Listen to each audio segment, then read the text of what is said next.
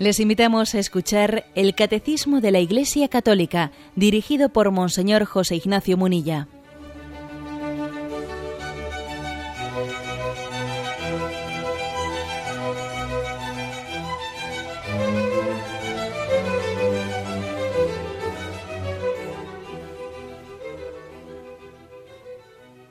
Un cordial saludo a todos los oyentes de Radio María, un día más con la gracia del Señor proseguimos el comentario del catecismo de nuestra Madre la Iglesia.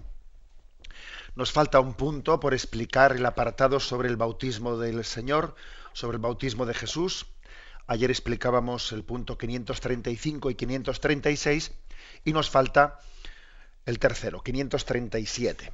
Bien, como, como este tercer punto, eh, y quisiéramos pues, dedicar íntegramente el programa de hoy también al bautismo, como este tercer punto es breve, aprovecho el programa para hacer también eh, una pequeña incursión por el libro, por el capítulo, por el primer capítulo del, libro de Jesús de Nazaret que Benedicto XVI publicó en, el año 2007 y en el primero de sus libros sobre Jesús de Nazaret, el primer capítulo precisamente está dedicado al bautismo de Jesús en el río Jordán y hace afirmaciones muy interesantes que pienso que pueden eh, complementar pues estas explicaciones que hemos venido dando sobre el misterio de fe que se encierra en este acontecimiento. ¿Cuáles son así? Voy a también leer algunas de las frases principales que dice el Papa en su libro. ¿eh? Vamos a ver cuáles son las aportaciones principales que hace el Papa al comentar el bautismo de Jesús en el río Jordán. Él, lógicamente, lo va comentando de los distintos evangelios, porque hay que decir que estamos hablando de un episodio que aparece en los cuatro evangelios de una forma u otra. ¿eh? En el Evangelio de San Juan no aparece de una manera explícita el hecho, pero sí hace, hay una referencia a las palabras de Juan Bautista que dice he visto cómo se posó sobre Jesús la paloma, etcétera. Bien, o sea que es decir que, que, es un, que es un hecho, un acontecimiento narrado en los cuatro evangelios, lo cual le da pues una gran importancia, una gran centralidad. Benedicto XVI en su libro dice que existe la posibilidad de que Juan el Bautista estuviese ligado a, a los esenios que han sido, que los hemos conocido por esos hallazgos que tuvieron lugar después de la Segunda Guerra Mundial en las famosas cuevas del Qumran.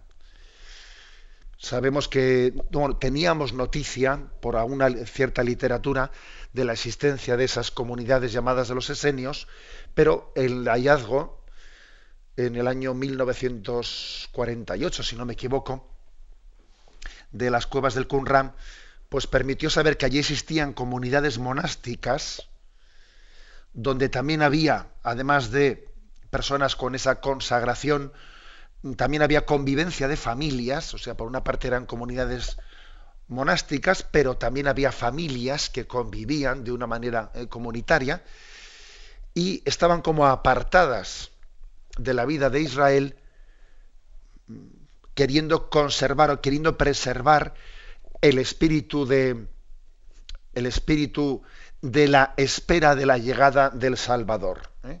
Eh, se caracterizaban por tener muchas abluciones litúrgicas. Abluciones me refiero a, a, la utilización del agua como un signo, como un rito de purificación interior. ¿eh? En las comunidades de los esenios eh, existían como piscinas de inmersión, existían eh, muchos ritos relacionados con la purificación a través del agua. Tenían rezos en común, pero se caracterizaban en gran, en gran medida por esas abluciones litúrgicas baños, baños rituales, el baño en el agua, allí tenemos excavaciones de cómo eran esa especie de piscinas que ellos utilizaban con un sentido de purificación, etcétera. Bueno, mm, dice Benedicto XVI en su libro de Teología Jesús de Nazaret que es posible que Juan Bautista eh, viniese de ese contexto. Es posible. En cualquier caso, a nosotros lo que nos importa es la novedad de que Juan el Bautista presenta un bautismo, presenta ese signo con el agua, que está ligado, en primer lugar, a la renovación en el pensar y en el actuar. Porque dice, eh, convertíos, comenzad una vida nueva. Hay una gran eh, relación entre, entre el cambio de vida que Juan Bautista pide en el bautismo y la forma en la que Jesús comienza la predicación del reino de los cielos. Convertíos y crece en el Evangelio. ¿eh? También el bautismo de Juan Bautista, además de estar ligado a la renovación del pensar y el actuar, también está vinculado al anuncio del juicio de Dios. Eh, preparados, preparados para el juicio de Dios. ¿eh? Y también está ligado el bautismo de Juan Bautista al anuncio de la llegada del esperado de Israel. ¿eh? Es un bautismo para preparar el camino. En Marcos 1.2 dice, yo envío mi mensajero delante de ti para que te prepare el camino. O sea que había una, conciencia muy clara de que había que preparar el camino. Y bueno, y como digo, pues Juan Bautista, em, dentro de esa espiritualidad de Israel, parece ser como el resto de Israel que espera su llegada. Había una gran expectación y se puede decir que, bueno, pues por fin había un profeta cuya vida santa le acreditaba como tal, y, y Juan Bautista era un hombre considerado como santo por el testimonio de su vida, por la forma en la que él vivía, eh, y así es considerado. Bien, pero hay una, una clara, eh, al mismo tiempo que es una clara introducción a, Jesucristo, hay una clara diferencia. Yo os bautizo con agua, pero él, es, él os bautizará con Espíritu Santo y con fuego. Eh, el propio Juan Bautista está Mm, subrayando el hecho de que va a haber una diferencia esencial entre él y entre el bautismo de Jesucristo. Yo os bautizo con agua, pero él os bautizará con Espíritu Santo y con fuego. El bautismo de Juan es un bautismo que significa, pero todavía no realiza. Sin embargo, el, bautismo de Jesucristo es un bautismo que dona el don del Espíritu Santo. Otro, otro detalle interesante, y que también señala el Papa Benedicto XVI en su libro, el hecho de que Juan pida la confesión de los pecados para recibir ese bautismo. ¿eh? A los que se acercaban allí les dice, confesad vuestros pecados. ¿eh?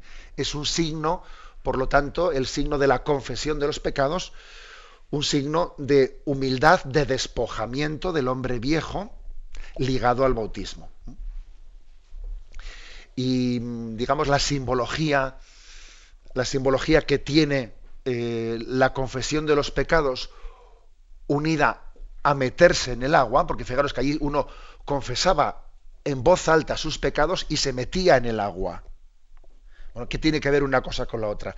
Bien, la inmersión en el agua, recuerda Benedicto XVI en su libro, es una evocación del agua como el lugar como mm, los océanos amenazantes que están como eh, de alguna manera bueno pues fijaros lo que es un tsunami etcétera no están como amenazando de tapar la tierra no el agua que amenaza de tapar la tierra lo que fue el diluvio universal. El agua por lo tanto tiene una simbología destructora.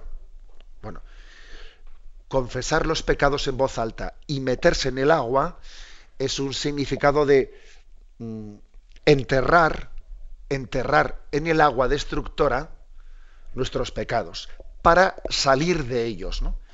Y dice Benedicto XVI que claro, que el agua tiene un doble significado. Por una parte, los océanos han tenido en, en, el, en el Antiguo Testamento la imagen de el agua amenazante, pero los ríos, han sido imagen de el agua vivificante, como el río Nilo o el río Jordán, que en sus crecidas, en la crecida de, del Nilo, del Jordán, hacen fecunda las riberas del río.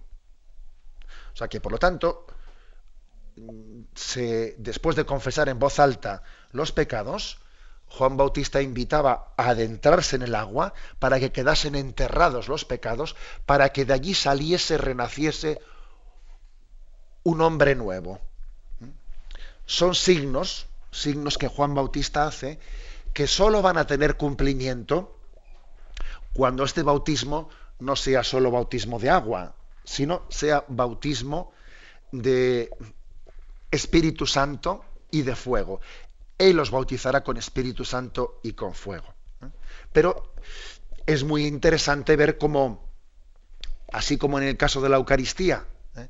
Jesús instituyó la Eucaristía en un contexto de la cena judía, de, la celebración de la Pascua, de la huida de Egipto, también Jesucristo instituye el, sacramento del bautismo partiendo ya, partiendo ya de una eh, de una sensibilidad de lo que era el significado del agua que Juan Bautista había introducido y posiblemente Juan Bautista había nacido en esas comunidades de los esenios que tenían también todo un ritual eh, de la abolución con el agua, la purificación interior, etc. ¿Eh? O sea, Jesucristo, no olvidemos que Él viene a dar como pleno cumplimiento a la esperanza de Israel. ¿eh? Y es muy difícil entender a Jesucristo sin conocer el Antiguo Testamento y sin conocer el contexto cultural y religioso ¿eh? del pueblo de Israel. Bueno, sigue adelante ¿no? en el libro de Benedicto XVI. Bien, aparece Jesucristo. Y el libro del Papa eh, hace una interesante reflexión sobre ese forcejeo que lo recoge el Evangelio de San Mateo, ese forcejeo entre Juan Bautista y Jesús. Ese forcejeo me refiero que Juan Bautista le dice, soy yo el que necesito que tú me bautices y tú acudes a mí. ¿eh? Él se resiste a, mm, a, tal cosa, ¿no? Y, Jesús le dice, déjalo ahora, déjalo por ahora. ¿eh? está bien que cumplamos así toda justicia. ¿eh? Y entonces Juan le permitió bautizarle. Pero vamos a ver, es que es muy interesante. El Papa verdaderamente es un gran exégeta. Yo cuando leo unos textos suyos, también homilías, pero sus libros, uno se admira profundamente de su capacidad de, mm, la, escritura y relacionarla con otros textos y, ver esa mirada esa mirada desde la tradición de la Iglesia, la Escritura, no tan, tan rica.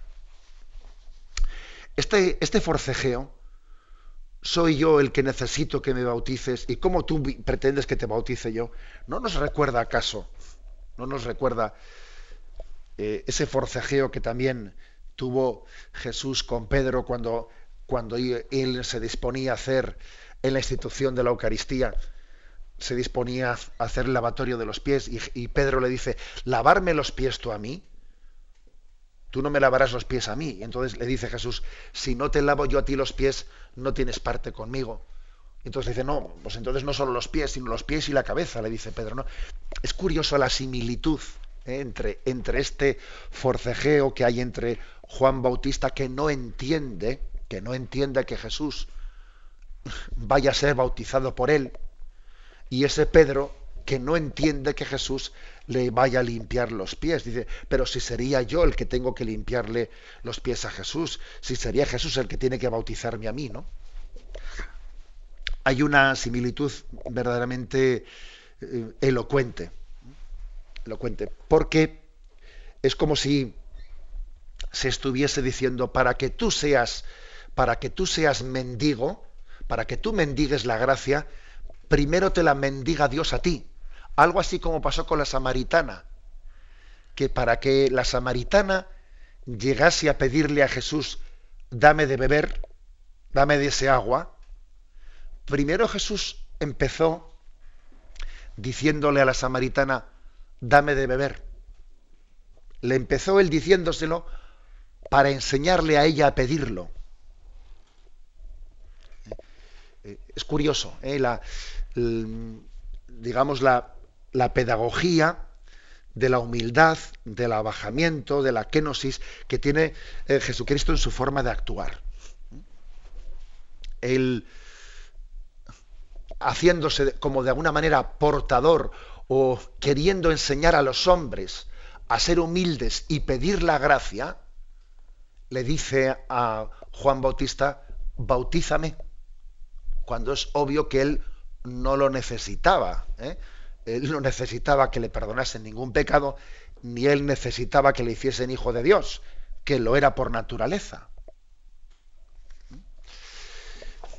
Igual que tampoco Jesús, él no necesitaba el agua de aquella mujer, era ella la que necesitaba el agua de Jesús, pero él comienza pidiéndolo, porque él es un maestro, en cada momento nos está enseñando a pedir. ¿eh? Bueno, ese detalle que es, me parece muy, eh, muy aleccionador. En segundo lugar, el Papa, eh, XVI, en su libro, en ese libro personal, que no es un libro magisterial, que es un libro de teología personal, pero obviamente no, pues tiene pues una gran autoridad al estar escrito por él, de, subraya la respuesta que le dice, que le da Jesús a, Juan Bautista en ese forcejeo, dice, déjalo por ahora, eh, déjalo ahora. Está bien que cumplamos así toda justicia. Entonces Juan lo permitió. Y dice el Papa que es curioso ese déjalo ahora o por ahora, que en griego dice arti, eh, déjalo por ahora. Le llama la atención a Benedicto XVI ese término porque obviamente ese por ahora está contrapuesto a que llegará el momento de la gloria. ¿Mm? Este Cristo que ahora se pone de, rodillas delante de ti, Pedro, y te lava los pies. Este Cristo que ahora se pone, eh, se pone ante Juan Bautista y le pide que le bautice él eh, a Jesús, pues será él obviamente el que será servido por todos y será adorado por nosotros en la gloria y será de él del quien recibamos la gracia. ¿eh? Es como decir, ahora en este momento Dios ha querido tener esta forma de humilde de presentarse ante nosotros, ha venido, digamos, humillado, pero un día vendrá en gloria. la diferencia entre las dos venidas de Jesucristo es que la primera ha venido oculto, en humildad, pero la segunda venida será en gloria. Por eso dice, déjalo por ahora. Está bien que cumplamos así toda justicia. ¿Eh? Pero la siguiente venida, la venida definitiva de Cristo será en gloria ¿eh? y entonces Él no ocultará su divinidad. ¿eh? Ahora sí la ha ocultado en la encarnación, en ese, en ese momento de, de estar, de comunicar el reino de Dios a nosotros. Ha querido ocultarse, no hacer alarde de su categoría de Dios. Déjalo por ahora y así subraya Benedicto XVI esa expresión misteriosa. Además, además de, subrayar también este otro término, déjalo ahora, está bien que cumplamos así toda justicia. Dice Benedicto XVI que ese término justicia es la respuesta del hombre a la Torá, a la voluntad de Dios. Es decir, la justicia es el sí incondicional del hombre a la voluntad de Dios. Es decir, es la santidad. ¿eh? Está bien que cumplamos así toda justicia. Está bien, de esta manera digo yo que sí a la llamada de Dios, digo yo que sí a la voluntad de Dios de reparar los pecados de toda la humanidad. Tenemos un momento de reflexión y continuaremos enseguida.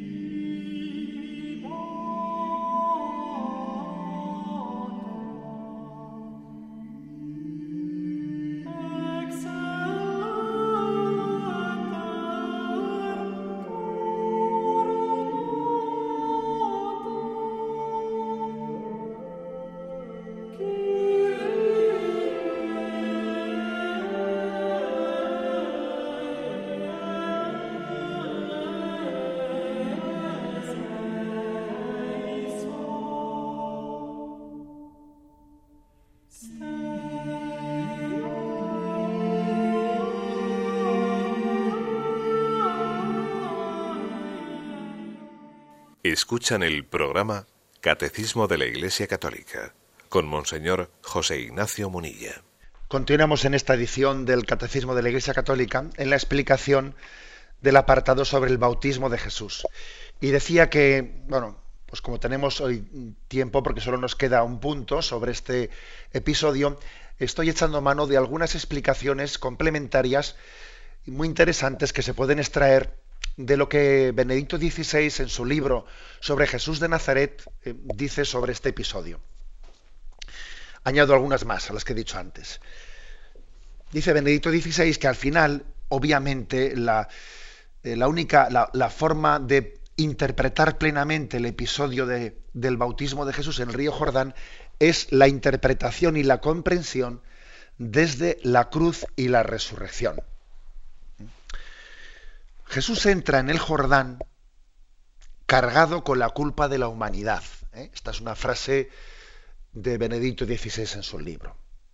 Entra en el Jordán cargado con la culpa de la humanidad. Y me ha parecido muy interesante una comparación que hace Benedicto XVI con eh, la figura de Jonás. ¿eh? Para los que pues, no estén tan familiarizados con la figura de Jonás, les invitaría a leer el primer capítulo, que es muy, muy cortito del libro de Jonás. Eh, pues un profeta que fue enviado a Nínive por Yahvé, él se resistió, no quería ir y entonces cogió un barco para intentar escaparse, pero ese barco, eh, al, ponerse a navegar, pues Yahvé hizo que se desatase una gran tempestad para que el barco no pudiese no pudiese navegar porque él quería huir de la misión que Dios le había dado de ir a Nínive. Y entonces los que están en el barco se dan cuenta de que, de que ese hombre que han cogido como, ¿eh? como polizón, pues debe de ser un hombre raro porque les ha traído una especie de tormenta. Y entonces Jonás, viendo que la tormenta va a acabar con ese barco, él dijo a los marineros, tomadme y lanzadme al mar le, tiran al mar y entonces vino una gran, una gran calma. Una gran calma porque él se había dado cuenta que él tenía como que aplacar eh, esa, esa, eh, eh, ese enfado o esa ira de Dios porque estaba él queriendo huir de la voluntad de Dios de que fuese a Nínive. ¿no? Bueno, pues yo francamente no había oído nunca esta, esta interpretación, esta comparación que hace el Papa con el, con el episodio de Jonás y dice él que Jesús es el verdadero Jonás que dijo a los marineros, tomadme y lanzadme al mar. ¿Eh? Es decir, interpreta el Papa, el bautismo es la aceptación de la muerte por los pecados de la humanidad. ¿Eh? Fijaros, es la aceptación de la muerte, que está haciendo referencia a que hay una lucha interior, porque en Jonás había una lucha interior. Yahvé le decía, vete a Nínive a predicar la conversión de esa ciudad de pecadores, y él se resistía porque decía, voy a ir a Nínive y no me van a hacer caso, me van a maltratar, me van a... También en Jesús había una lucha interior. Con, por ejemplo, dice Lucas 1.50, con un bautismo tengo que ser aceptado y qué angustia sufro hasta que se cumpla, ¿no? Tiene la angustia de saber que tiene que entregarse, ¿no? Padre, si es posible, que pase de mí este cáliz, pero que no se haga mi voluntad sino la tuya. Esa lucha de Jonás es, es una imagen de la lucha que Jesús tiene, porque su voluntad humana le repele de alguna manera eh, ser entregado la pasión, pero al mismo tiempo, por amor al Padre, él quiere. ¿eh? Él quiere y él acepta y él abraza la cruz por la redención de los pecados. Bueno, por eso digo que muy curiosamente el Papa compara, ¿eh? compara, dice, Jesús es el verdadero Jonás que dijo a los marineros, tomadme y lanzadme al mar. Es el mismo el que se adentra en el río Jordán cargado con la culpa de la humanidad. Bien, y en, segundo lugar, bueno, en segundo lugar, no sé ya, o tercero o cuarto, porque ya no, los voy contando, añade Benedicto XVI en, su libro, esa, esa voz que se escuchó cuando Jesús se adentró en el río Jordán, este es mi hijo amado, esa especie de teofanía, de manifestación, es como un signo anticipado de la resurrección. O sea, es decir, la inmersión de Jesús en el río Jordán ¿eh? es imagen de su muerte. Cargado con los pecados de toda la humanidad, se adentra en el río. Fue crucificado. Y esa voz, este es mi hijo amado, escuchadle, es como un signo anticipado de la resurrección. La resurrección es como una proclamación del Padre que dice, yo te amo y mi amor es tan grande que que te llama a la resurrección porque la muerte no puede vencer el amor de Dios. Bien, y después de esta exégesis que hace Benedicto XVI, pues bueno, cabría hacer una aplicación a nuestro bautismo. Y la aplicación que hace nuestro bautismo, Benedicto XVI, es la siguiente, ¿no? Eh, este punto de su anticipación de la muerte, es para nosotros el punto de nuestra anticipación de la resurrección con Él. A ver si explico esta frase de Benito XVI. Dice, de la misma forma en que el bautismo del río Jordán está como adelantando, anticipando para Jesús su muerte en la cruz, también para nosotros el, el bautismo está como anticipando nuestra resurrección. El bautismo es como un nacer a una vida nueva, es como un adelanto de la resurrección. Sacramentalmente estamos recibiendo las arras de esa vida eterna que Dios nos quiere dar. El bautismo nos da el ser hijos de Dios. Vivir en el cielo será ser hijos de Dios, pero gozándolo y disfrutándolo plenamente, que ahora ya lo somos. El problema está que siéndolo, no lo disfrutamos como debiéramos de disfrutarlo. Bueno, más detalles. Eh, también es muy interesante las enseñanzas que hace Benedicto XVI en su libro sobre mm, comparando cuál es la tradición oriental con la nuestra, con la tradición occidental. Sabéis que la tradición oriental, el día del nacimiento de Jesús, en vez de celebrarse el 25 de diciembre, lo celebran el 6 de enero. el día de la adoración de los magos, celebran en Oriente en esa fecha el nacimiento de Jesús. Bueno, otras cosas hay que decir que los propios evangelios, cuando, cuando cuentan, ¿no? cuando narran que los magos llegaron a adorar a Jesús, pues no dicen que si eran días más tarde, etcétera. O sea que también hay que decir que es una cuestión, pues, que, que no nos va en ella la vida, ¿no? En, ese tipo de dataciones. Pero bueno, lo interesante que dice el Papa es lo siguiente, que en Oriente el nacimiento de Jesús se celebra el 6 de enero. Y la Epifanía, o sea, la manifestación, la revelación de Dios ante el mundo, la Epifanía, que nosotros la celebramos el 6 de enero, ellos entienden por Epifanía el bautismo en el río Jordán, porque el, porque el bautismo del Jordán es también una epifanía es una epifanía, es una manifestación de decir, este es mi hijo amado, escuchadle. Claro, también es epifanía la adoración de los magos, porque vienen tres hombres, tres hombres de, un pueblo pagano a adorar al Hijo de Dios. Bien, pero también es epifanía lo que ocurre en, en el río Jordán, porque allí públicamente, para todos los que estaban allí, que eran de todo tipo de pelaje, de todo tipo de gente, se dice, este es mi hijo amado, escuchadle. Bueno, y más detalles que da Benedicto XVI sobre, sobre la referencia a la tradición oriental, eh, para cómo entender el bautismo en el río Jordán, nos recuerda él que en la iconografía oriental el, el agua, o sea, ha solido ser representada el agua del Jordán como un sepulcro líquido.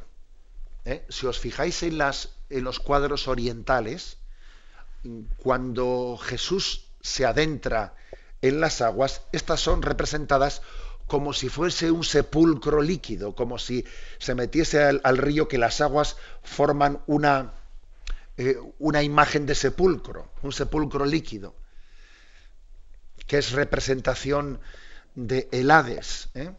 Es decir, eh, leo un texto que Benedicto XVI pone explícitamente, la entrada y la salida del agua son la representación del descenso al Hades, a los infiernos y de la resurrección.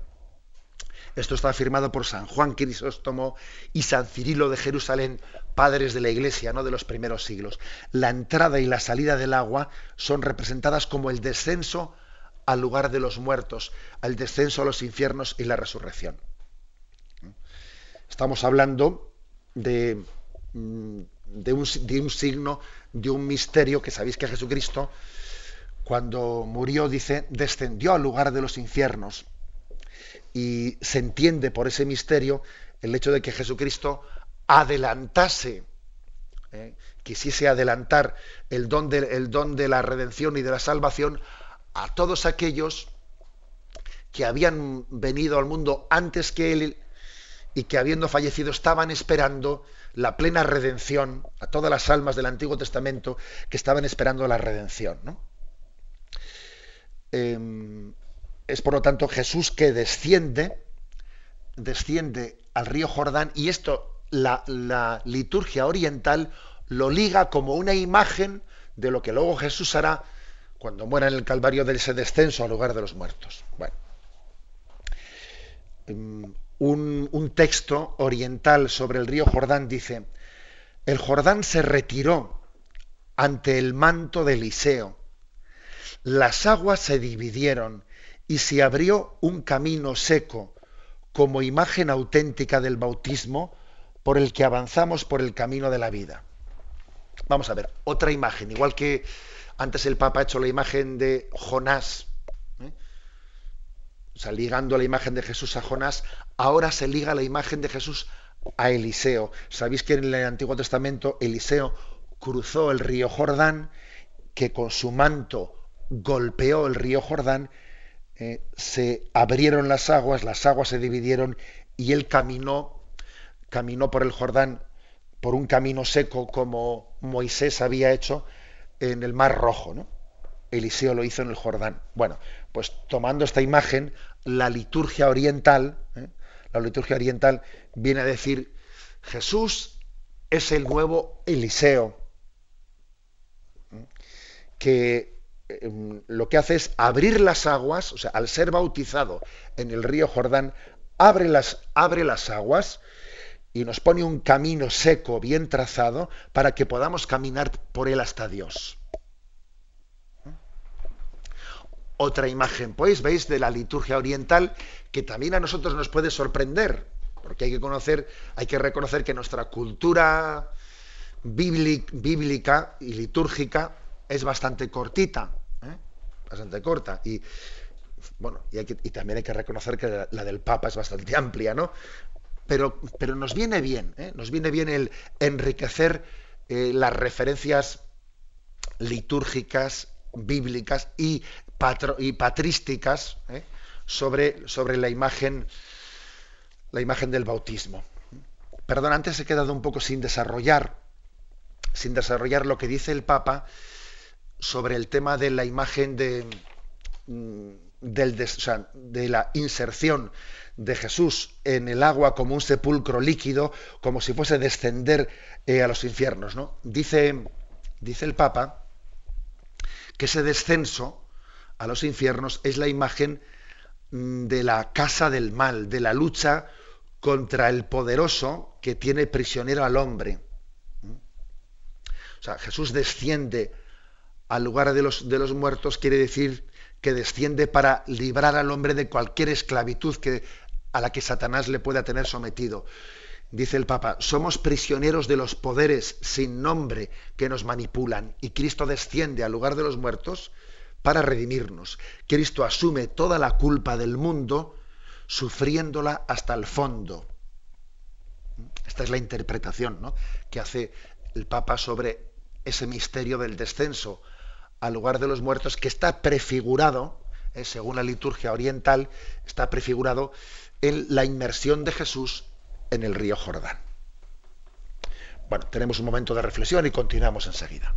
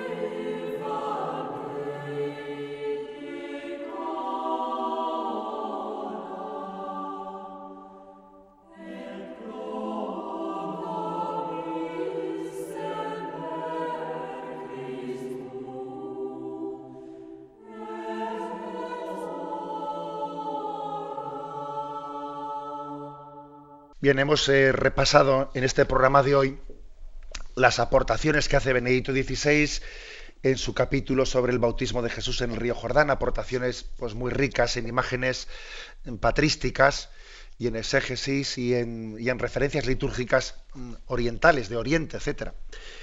Mm, leemos ahora el punto 537 del catecismo, que es el que nos falta, y lo comentamos brevemente. Por el bautismo, el cristiano se asimila sacramentalmente a Jesús, que anticipa en su bautismo su muerte y su resurrección. Debe entrar en este misterio de rebajamiento humilde y de arrepentimiento, descender al agua con Jesús para subir con Él, renacer del agua y del Espíritu para convertirse en el Hijo, en Hijo amado del Padre y vivir una vida nueva. Dos textos, uno de San Gregorio Nacianciano, que dice, enterremos con Cristo, enterrémonos con Cristo por el bautismo, para resucitar con Él. Descendamos con Él, para ser ascendidos con Él. Ascendamos con Él, para ser glorificados con Él. Y otro texto de San Hilario. Todo lo que aconteció en Cristo, nos enseña que después del baño de agua, el Espíritu Santo desciende sobre nosotros desde lo alto del cielo y que, adoptados por la voz del Padre, llegamos a ser hijos de Dios. Bueno, de alguna manera ya hemos adelantado ¿no? el significado de este punto en las explicaciones anteriores, pero es como la aplicación sacramental de todo lo que hemos visto en Cristo. O sea, el, el episodio del bautismo de Jesús en el río Jordán puede ser abordado desde la perspectiva cristológica de qué es ese acontecimiento para Cristo y puede ser abordado desde la perspectiva sacramental de qué supone ese sacramento que Cristo está inaugurando para nosotros. Entonces, hay que decir que para nosotros el bautismo es una participación en la lucha transformadora del mundo que Jesús ha emprendido. Jesús ha emprendido como una lucha de transformación del mundo. Y se ha, se ha inmerso en las, ha sido inmerso en las aguas del Jordán queriendo enterrar el pecado del mundo para que nazca un mundo nuevo. Bueno, pues también nosotros participamos de esa lucha por la transformación del mundo. Para empezar, que cambie nuestro corazón, es como rescatar nuestro corazón del poder del mal. Es que nuestro corazón esté habitado plenamente por el Espíritu del Señor, que sea territorio reconquistado, por decirlo de alguna manera. ¿eh? Territorio reconquistado quiere decir donde el espíritu de Satanás no tenga lugar alguno y donde la inhabitación de, de Dios y donde el reino de Dios se establezca. O sea, eso que Jesús hizo en el río Jordán para redimir el mundo, nos lo vamos aplicando cada uno sacramentalmente. Utiliza una expresión que hemos eh, hecho muy, nuestra para explicar el bautismo, que es decir, ser, nos convertimos en hijos en el Hijo. ¿eh? O sea, en Cristo participamos de su filiación. A eso se le llama ser hijos en el Hijo. En el Hijo con mayúscula. ¿eh? Somos hijos en el Hijo. Es participar sacramentalmente de la realidad de Cristo, de su, de su cristología, de su ser. Por eso en la, en la fe cristiana el centro de todo es la cristología. Y de la cristología se deriva la moral, que será el estilo de vida de los que siguen a Jesús.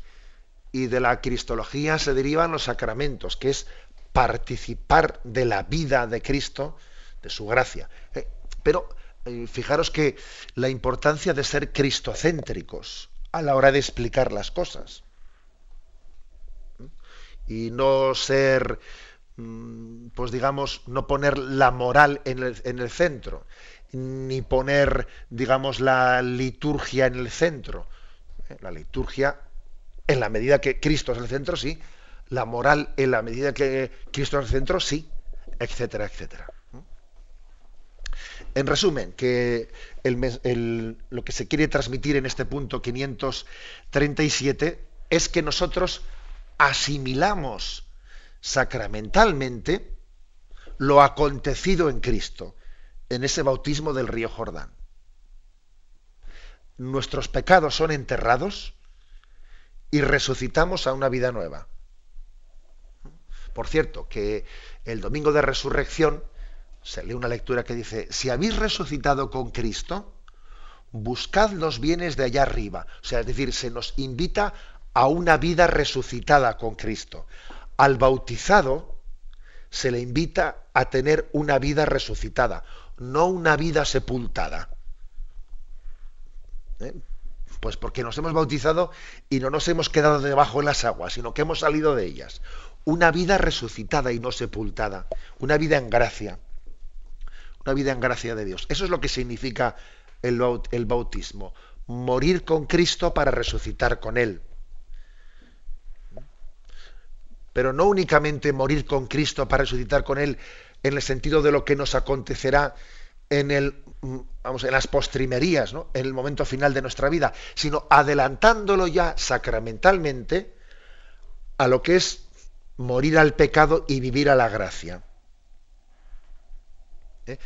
es, es, un adelanto de lo que luego son eh, de lo que luego es el misterio de las postrimerías, de morir con Cristo físicamente, entonces, para resucitar con Él a la vida eterna. Aquí el bautismo está adelantando, igual que adelantó la muerte y resurrección de Cristo, también el bautismo adelanta místicamente y sacramentalmente, adelanta lo que será nuestra muerte y resurrección. Lo dejamos aquí, damos paso a la intervención de los oyentes. Podéis llamar para formular vuestras preguntas al teléfono 917 107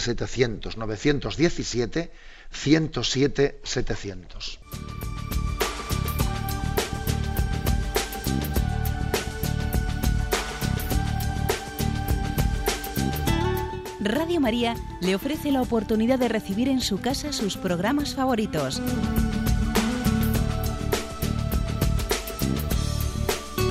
Ahora lo puede hacer a través de nuestra página web www.radiomaria.es o bien llamándonos al 902 500 518.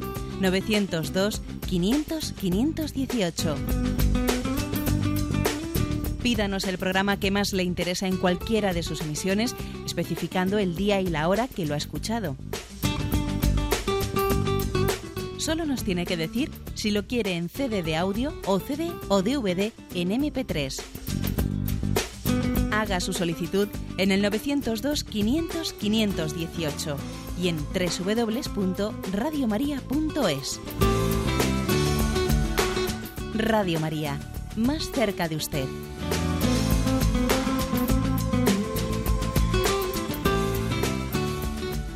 Sí, buenos días, ¿con quién hablamos? Sí, buenos días, con Emilia. Mire, ah, que ah. le pregunto la diferencia que hay entre la teofanía y, la epifanía del Señor. ¿Qué diferencia es esa? De acuerdo, vamos a ver. Eh, si no me recuerdo, me parece que ayer hubo otro oyente que hizo la misma pregunta. ¿eh?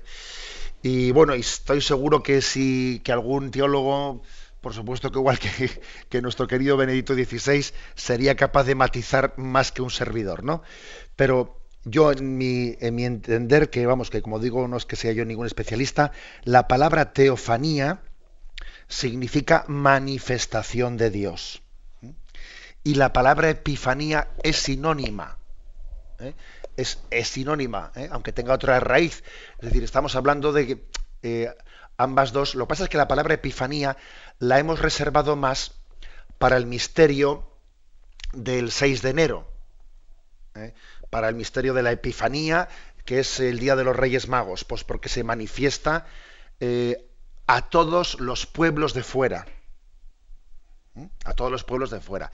Y la palabra teofanía, pues la reservamos no solo para el día 6 de enero. Por ejemplo, pues en el monte Tabor tuvo lugar una teofanía. Allí Dios se, hizo escuchar, se hizo eh, se hizo, vamos, ver incluso, no fue, fue visible. La palabra epifanía la reservamos más para el 6 de enero y la palabra teofanía la solemos utilizar en un sentido más genérico, Dios que se manifiesta. Damos paso a un siguiente oyente. Buenos días. Hola, buenos días. Sí, adelante, le escuchamos. Hablo aquí Ramón de la Tierra de San Francisco. Primero para darle gracias porque estuvo en la en la Basílica del, Santo. Muy bien. Estuve, estuve un minuto hablando con usted. Muy Por venir. Y le, quería preguntar, pues, me he fijado yo, pues, que hay mucha gente que va a misa todos los días. Y luego resulta que cuando llega el domingo, pues no van. Dicen, ay, como ha sido el sábado, y he hecho, pues, pues eso, pues no, a mí no me parece bien. Por el principal día el domingo.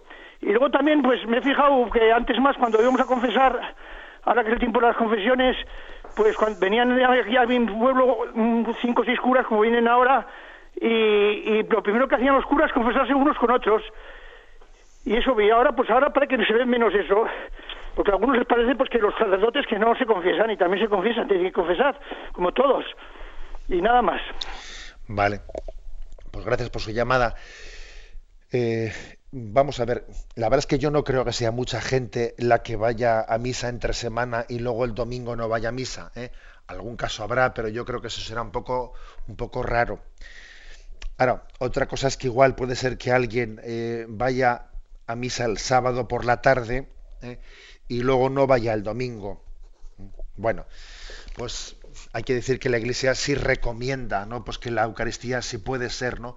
Sea, sea el domingo, pero bueno, si uno va de víspera, pues porque, eh, pues porque por motivos la Iglesia permitió, permitió que el cumplimiento dominical tuviese lugar también de víspera, pues para facilitarlo, ¿eh? para facilitarlo y además también, pues porque en la tradición litúrgica eh, también las, las fiestas se comienzan a celebrar desde su víspera, o sea que, que es por facilitarlo, pero obviamente pues no, no, tiene sentido que alguien vaya a misa entre bueno no tiene sentido alguna razón muy grave tiene que haber para que justifique eh, tal aparente contradicción de ir a misa entre semana y no ir a misa el domingo que es justamente el día en el que Jesús pide que toda la comunidad se junte, ¿no? Porque es que eh, sería un sentido demasiado individualista. Es que también la Eucaristía Dominical es un, es un momento de encuentro de la comunidad cristiana, de vernos todos unidos. Y eso es un valor también añadido. Bien, creo que eso es. Y con respecto a que los sacerdotes en las celebraciones comunitarias se confiesen unos con otros, yo creo que suelen hacerlo. Lo que ocurre es que si, por ejemplo, van por los pueblos confesando, y dicen, a ver, en tal pueblo las confesiones el lunes, en otro el martes, en otro el miércoles, en otro el jueves. Hombre, pues claro, como cada, día van de un pueblo a otro, no se van a estar confesando todos los días, ¿eh? sino que el primer día que comienzan, pues se confiesan y ya el segundo y el tercero, eh, pues posiblemente, porque yo creo que los sacerdotes sí tienen o tenemos ¿no? la costumbre de, cuando vamos a, ir a confesar a un pueblo, el visualizar también delante del pueblo de Dios que también nosotros somos los primeros que, ¿eh? que, necesitamos ese don del cual hemos sido administradores. Damos paso al siguiente oyente. Buenos días. Buenos días. Sí, adelante, le escuchamos. Quería preguntar, mm, ¿qué es mejor la expresión? Cuando se pide el Espíritu Santo, decir, envíenos al Padre, envíenos tu Espíritu o danos el Espíritu Santo. Y después otra cosa, mm, ¿qué es mejor decirnos, danos o derrama sobre nosotros o envía el Espíritu Santo? Yo la verdad es que pienso que son sinónimas todas ellas y, no merece la pena hacerse como un problema por eso. ¿eh? Envíanos, derrama, mm, mándanos, mm, todas ellas además creo que se utilizan de una u otra forma en la, en la liturgia. Aquí lo importante es que nosotros le unamos a las palabras una conciencia muy viva de que somos mendigos del Espíritu Santo, de que le necesitamos. ¿eh? Tendrá más valor no tanto el hecho de que sea una palabra u otra, ¿eh? sino lo que le va a dar valor a la petición es nuestra sed, ¿eh? nuestra sed del Espíritu. ¿eh? Decíamos en un programa anterior que el Espíritu Santo se derrama en nosotros, pero también en proporción a nuestra sed de recibirles. Es como Dios, Dios no te da los dones sin que tú los acojas. Aquí lo importante, más que la palabra, envía, derrama o, mándame, más que la palabra, lo, o sea, lo importante es el deseo ¿eh? de recibirlo. Damos paso a un siguiente oyente. Buenos días. Sí, buenos días. Sí, adelante, eh, escuchamos. Soy Joaquina de Tenerife. Em, quería preguntarle una pregunta sobre la oración en el huerto. Me ha impresionado siempre ese misterio, ¿no? En ese momento de angustia que el Señor vivió por nosotros quisiera preguntarle, en el Evangelio del, domingo pasado decía que en su angustia fue escuchado. Y pertenezco al grupo de vida ascendente de aquí de la parroquia y me eh, debatimos el otro día ese tema y bueno, hacemos muchas muchas conclusiones, pero verdaderamente en el fondo no, no, no entendemos eso de que en el fondo fue escuchado porque al final tuvo que vivir la agonía de su pasión y de su muerte. Gracias, en esta zona es muy escuchado y que Dios le bendiga. Gracias a vosotros.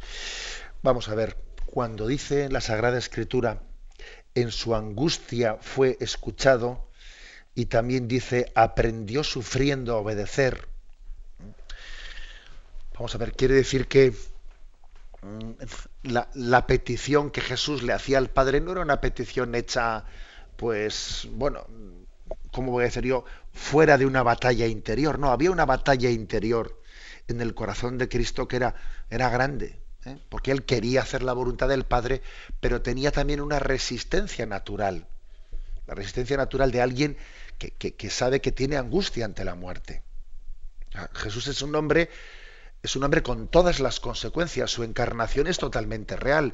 Por eso la aversión, ¿eh? la aversión, la alergia, como queréis decir, lo que él tiene a la muerte, pues es como la podemos tener cualquiera de nosotros. Tiene muy poco que ver la imagen de este Jesús real que suda sangre ante, ante el pensamiento de que va a morir, tiene muy poco que ver con esas imágenes pues orientalistas, ¿no? Orientales que alguien ni sufre ni padece, que entran en un nirvana y entonces dicen no hay dolor, eh, yo no sufro, no siento, no padezco, me autoconcentro para no, no tiene nada que ver. ¿Eh? La verdad es que el cristianismo es una, una, religión, religión encarnada, no desencarnada. ¿eh? Encarnada. Entonces creo que a lo que se, lo que nos está diciendo es que en la angustia de Cristo fue escuchado. ¿Por qué fue escuchado? Porque él quería hacer la voluntad del Padre y el Padre le dio la gracia para poder decir sí. Porque Jesús lo que quería era lo que quisiese el Padre. Y quería que el Padre le diese la gracia de poder cumplir la voluntad del Padre. Por tanto, fue escuchado. ¿Eh? Porque la petición de Jesús última no era que pase de mí este cáliz, sino que se haga tu voluntad. Y entonces dame la gracia para hacer tu voluntad. Y dame la capacidad de decir que sí. Y el Padre se la dio. Y Jesús abrazó esa voluntad del Padre. Por lo tanto, en su angustia fue escuchado. Claro, fue escuchado. Porque él no quería otra cosa que lo que quisiese el Padre. Bien, me despido con la bendición de Dios Todopoderoso, Padre, Hijo y Espíritu Santo. Alabado sea Jesucristo.